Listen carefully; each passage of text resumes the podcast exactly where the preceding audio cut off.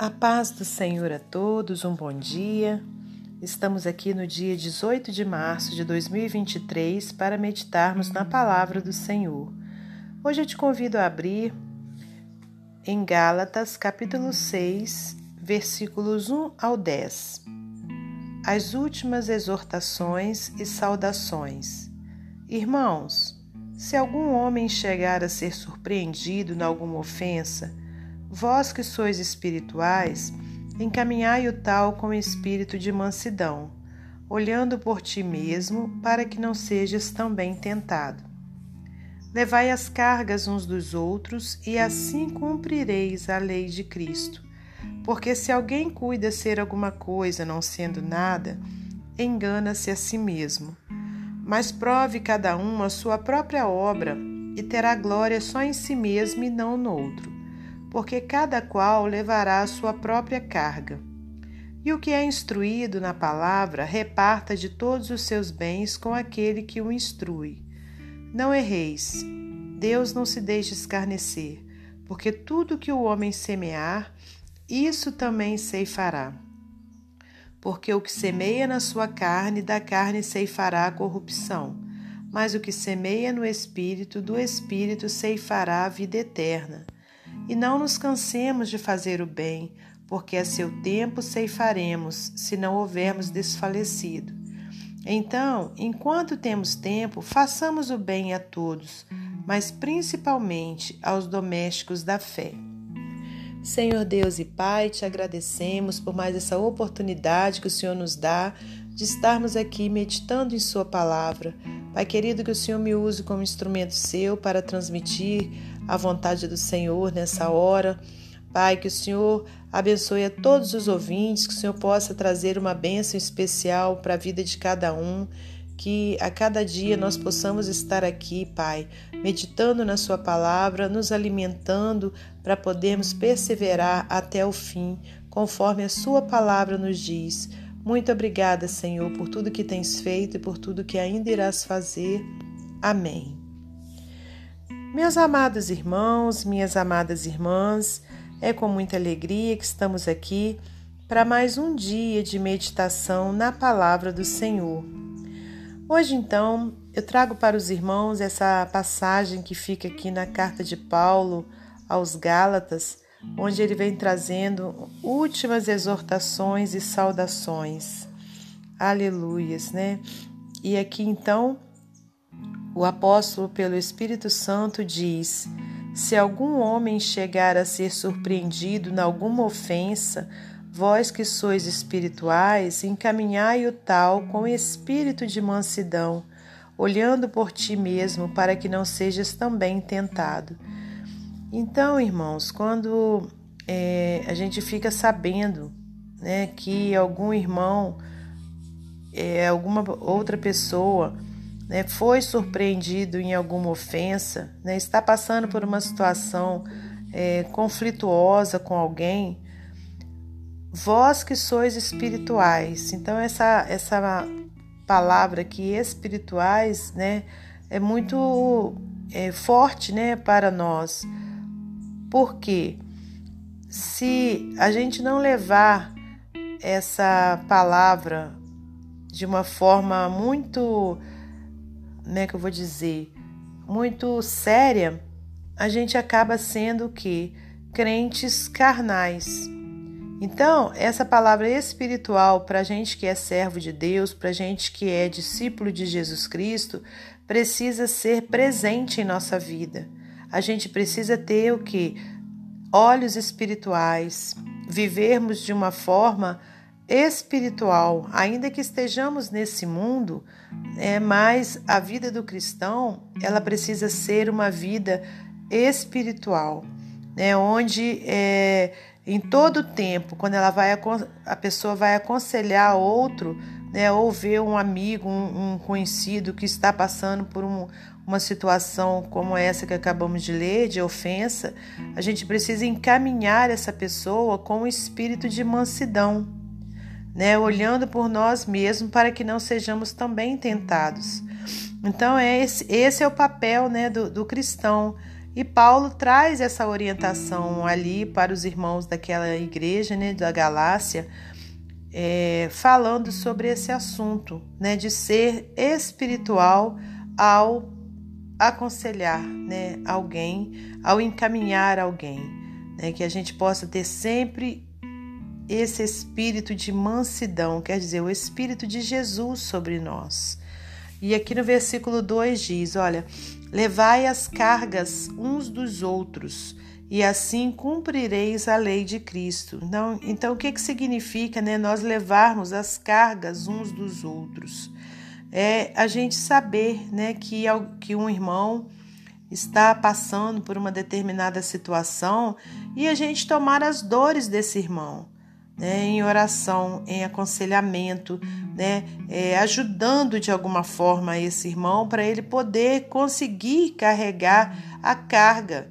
Né? Então, levai as cargas uns dos outros, é ajudar, é, é como se você tivesse né, é, subindo uma rua íngreme, né, parecida com a que eu moro, que é bem íngreme. Né? Então, tem uma pessoa subindo também com várias bolsas pesadas. Você não tem nada na sua mão. É você o que? Se compadecer daquela pessoa que está subindo e se oferecer para ajudá-los.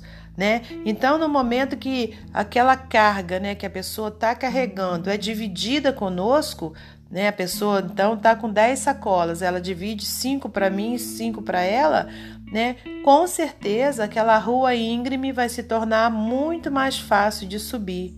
Então, irmãos, é, isso é uma ilustração, né? Mas se você sabe que alguém está atravessando um momento muito difícil, seja de saúde, é, falta de saúde, né? Falta de dinheiro, desempregado ou um problema familiar, né? Que você e eu a gente possa estar tá, o quê? Dividindo aquela carga com aquela pessoa, porque com certeza aquela pessoa vai ter né, é, vai sentir alívio por saber que tem alguém ali com ela, né, compartilhando da sua dor, ajudando-a a poder né, é, vencer aquela dificuldade.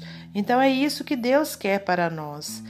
Olha, aqui no versículo 3: Porque se alguém cuida ser alguma coisa, não sendo nada, engana-se a si mesmo.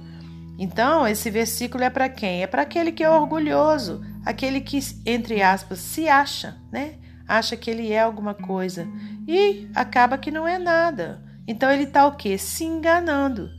Aí aqui no versículo 4 fala: olha, mas prove cada um a sua própria obra, e terá glória só em si mesmo e não no outro, porque cada qual levará a sua própria carga. Né? Então, isso aqui cabe a quem? Cabe aos egoístas né? É, ele vai estar tá, né, se enganando, né? Vai estar tá, o que? Buscando glória para si mesmo e vai, né? É, é, achando que cada um tem que levar a sua própria carga. Mas, olha, e o que é instruído na palavra, reparta de todos os seus bens com aquele que o instrui, né? Então aqui, olha, é também, né? É uma palavra de Deus é, onde o Senhor mostra né, que é, devemos dividir, né, repartir com os outros, né, é, principalmente com aqueles que nos instruem, né, os nossos bens, é, no sentido que de ajudar né, é, é, ao outro, sempre, né, seja com bens materiais, seja também com o nosso trabalho, mas que tenhamos esse coração, né? Esse coração propício, propício a repartir. Não erreis, Deus não se deixe escarnecer, porque tudo que o homem semear, isso também ceifará. Porque o que semeia na sua carne, da carne ceifará a corrupção, mas o que semeia no espírito, do espírito ceifará a vida eterna. E não nos cansemos de fazer o bem, porque a seu tempo ceifaremos, se não houvermos desfalecido. Né? Então, irmãos, que a gente possa ter um coração voltado né, para ajudar o outro, para ajudar o próximo, que a gente tenha um coração voltado a fazer o bem, né? Porque o que? A seu tempo ceifaremos, né? Se não houvermos desfalecido.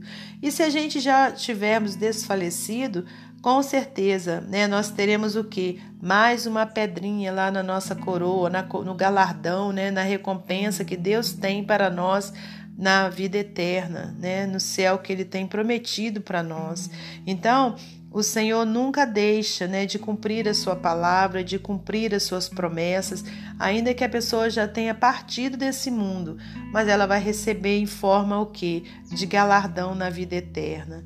Né? Então, aqui no versículo 10, olha, então, enquanto temos tempo, façamos o bem a todos, mas principalmente aos domésticos da fé, quer dizer, aqueles que também, como nós, né, creem em Jesus Cristo, né, é, fazem parte da, da família cristã. Que a gente tenha isso no nosso coração, né, esse, esse coração voluntário né, em ajudar, em dividir, repartir as cargas né, uns dos outros, para a gente estar o quê? Cumprindo a lei de Cristo. Amém? Para finalizar esse momento devocional, eu vou ler para você mais um texto do livro Pão Diário. Diz assim: Não posso fazer tudo. Eliana, de quatro anos, estava ajudando sua mãe a recolher algumas das coisas antes de dormir. Algumas de suas coisas antes de ir dormir. Quando sua mamãe lhe disse para tirar as roupas que estavam em cima da cama, Eliana chegou ao seu limite ela se virou, pôs suas mãozinhas nos quadris e disse: Não posso fazer tudo. Você já se sentiu assim em relação às tarefas que Deus lhe chamou para fazer? É fácil sentir-se sobrecarregado com o envolvimento na igreja, o testemunho e o sustento da família. Podemos até suspirar enfurecidos e orar: Senhor, não posso fazer tudo. Contudo, as instruções de Deus indicam que suas expectativas não nos sobrecarregam. Por exemplo, ao lidarmos com os outros, ele nos dá essa dica: quando depender de vós, tende paz com todos os homens. Romanos 12, 18. Deus compreende as nossas limitações, ou essa. Tudo quando fizerdes, fazei-o de todo o coração, como para o Senhor. Colossenses 3, 23. Ele não está pedindo perfeição para que possamos impressionar as pessoas, mas simplesmente que o honremos com o nosso trabalho. E mais uma: mas prove cada um o seu labor, e então terá motivo de gloriar-se unicamente em si e não em outro. Gálatas 6:4. Não estamos fazendo nosso trabalho como competição com os outros, mas simplesmente para carregarmos o nosso próprio fardo. Deus sabiamente nos equipou para fazermos somente o que Ele quer que façamos, e certamente isso não é tudo. Quando Deus dá uma atribuição, ela vem acompanhada da sua capacitação. Amém? Que Deus abençoe você e sua família, que Deus abençoe a minha e minha família e até amanhã, se Deus assim permitir. E para finalizar também esse momento, é, eu quero né, agradecer a Deus pelo tempo em que Ele é, me proporcionou ter como ouvinte desse devocional uma irmã que se chamava Florips. E, e ela era né, uma das maiores incentivadoras para eu continuar com esse trabalho né, de ministração aqui da palavra de Deus. Ela sempre me dizia né, que é, muito lhe abençoava com essas palavras e eu sou grata a Deus pela vida dela e a vida dela aqui na terra se encerrou ontem. Ontem o Senhor a recolheu, ela foi, ela faleceu, né? Então, ao mesmo tempo que foi um dia triste para mim, ao mesmo tempo foi um dia de gratidão, né, pelo tempo em que o Senhor lhe deu vida. Eu acredito que ela né, tinha uns 70, 72 anos, mas é, eu quero então né, finalizar esse áudio né, com, com essa homenagem a essa irmã que o Senhor né, tenha recebido no, nos seus braços de amor. Amém? Então agora, até amanhã, se Deus assim permitir.